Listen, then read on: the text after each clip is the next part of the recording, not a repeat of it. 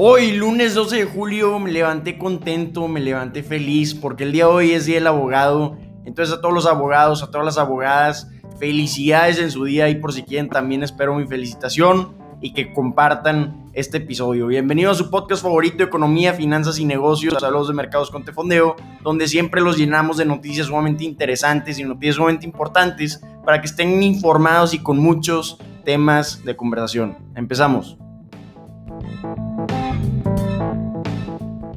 Empezamos hablando de esta gran semana que comienza con el día de hoy, 12 de julio. Ya sabemos que esta semana comienza la segunda temporada del año de resultados trimestrales. Va a ser una segunda temporada de resultados muy interesante porque nos encontramos con el mercado recibiendo esta temporada de resultados en máximos históricos y estimaciones de los analistas altísimas. Los analistas en promedio esperan que las utilidades de las empresas del SP 500 incrementen 64% este trimestre contra el año anterior. Va a ser muy interesante porque esperan esta gran recuperación y este gran repunte en las utilidades al mismo tiempo en el que en lo que va del año el S&P 500 ha incrementado 38 veces llegando a máximos históricos para el cierre. 38 días el S&P 500 ha llevado a máximos históricos, a nuevos máximos históricos en lo que va del año. Ha incrementado un 16% en 2021. Entonces podemos ver que las valuaciones en sí están muy altas comparándolo con valuaciones históricas, pero las valuaciones altas no te ponen en peligro. Lo que te pone en peligro con las valuaciones altas es cuando pasa lo que nadie espera que pase. Ahorita todos esperan un gran repunte en utilidades. Ya comentamos que un repunte de 64% en las utilidades de las empresas del S&P 500 van a presentar empresas como JP Morgan, Goldman Sachs y PepsiCo mañana. El miércoles vamos a estar viendo a Bank of America, Delta, Wells Fargo, Citigroup, BlackRock. Y el jueves va a ser un día muy interesante también porque vamos a ver los resultados de Taiwan Semiconductor Manufacturing Company es la empresa más grande del mundo de chips. Entonces, los analistas, claro que van a estar al pendiente cómo presenta esta empresa y de los comentarios que hagan sobre cómo va el avance con esta crisis de chips, que ya no solo está afectando a las empresas automotrices, ya está afectando también a toda la cadena de suministro de electrodomésticos y también a la industria de tecnología. Entonces, pues esta es una gran semana, una semana muy importante para determinar si puede continuar este incremento que hemos visto en el año de 16% del S&P 500. Entonces, pues ya saben, al pendiente como buenos inversionistas, entre cada vez más empresas vayan presentando más, nos vamos a poder dar una idea general de cómo pueden llegar a presentar las empresas. Por ejemplo, ya platicamos aquí en el podcast como presentó FedEx, comentamos que vimos en, sus resultados vimos que sus acciones cayeron un 4% el día después de que presentaron sus reportes trimestrales debido al gran problema que tienen para hacer entregas a tiempo y también a la escasez de mano de obra que tienen. Entonces, utilizando de ejemplo los resultados de FedEx, ya sabemos que su gran problema fueron las entregas tardías. Haciendo una conexión de esta empresa y un análisis, podemos ver que FedEx tuvo entregas tardías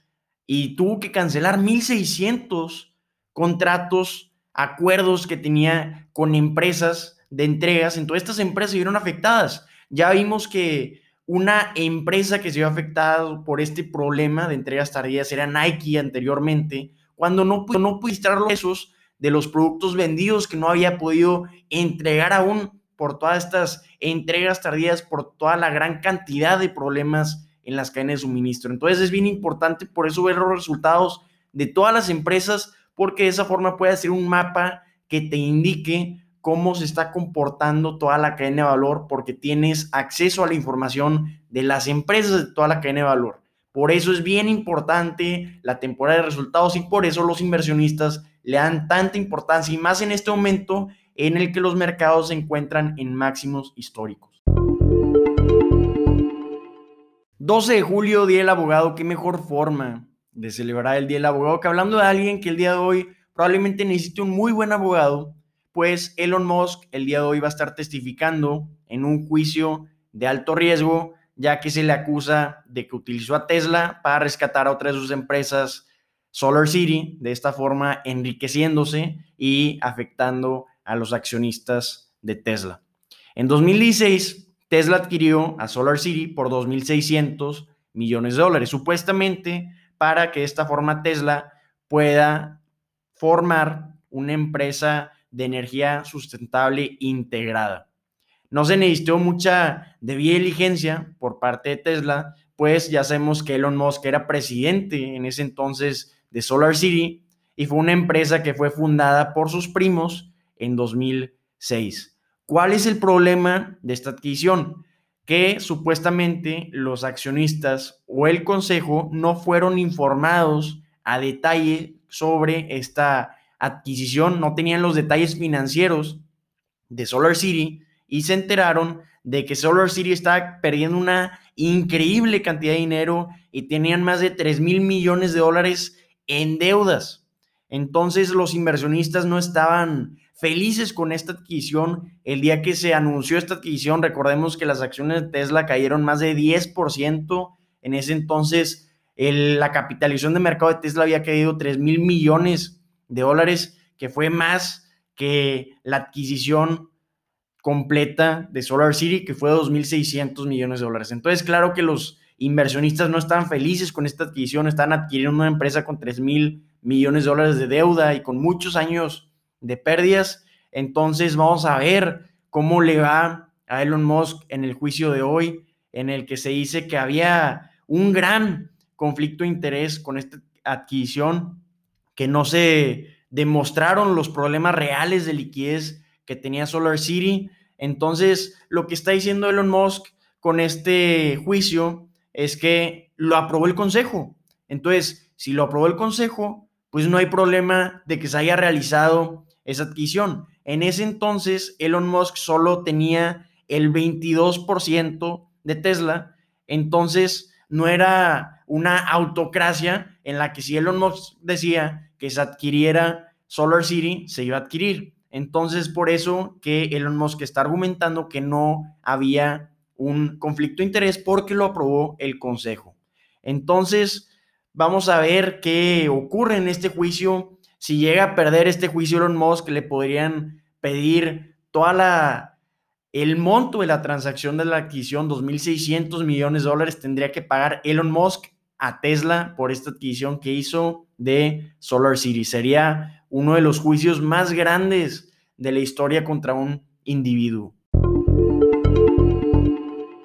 Vamos a hablar de una gran noticia. Ayer, domingo 11 de julio, se marcó un gran precedente. Un enorme precedente, pues abrieron las puertas al turismo espacial. Virgin Galactic, empresa fundada por Richard Branson, mandó en una nave espacial a Richard Branson y a otros cinco miembros del equipo de Virgin Galactic al espacio. Volaron por encima de la superficie de la Tierra por 53.5 millas por 15 minutos y lograron concluir este viaje espacial exitosamente. Fue una gran noticia para la humanidad. Muchos estaban al tanto de este viaje espacial, de ver cómo les iba eh, en este viaje de esta empresa fundada por Richard Branson. Recordemos que se, se, les adelantaron a Jeff Bezos, pues el 20 de julio Jeff Bezos también va a estar haciendo un viaje turístico al espacio. Cada vez vamos a estar viendo más noticias de esta industria en pañales que es la de turismo espacial. Ya estamos viendo cómo ha informado la empresa Virgin Galactic, al menos 600 personas han pagado cada una por lo menos 200 mil dólares para reservar sus vuelos al espacio. Entonces, no imagino cómo sería hacer un viaje al espacio, pero ya estamos viendo que hay personas que ya están pagando sus boletos para irse al espacio a un viaje turístico. Qué impresionante, todavía no me lo creo.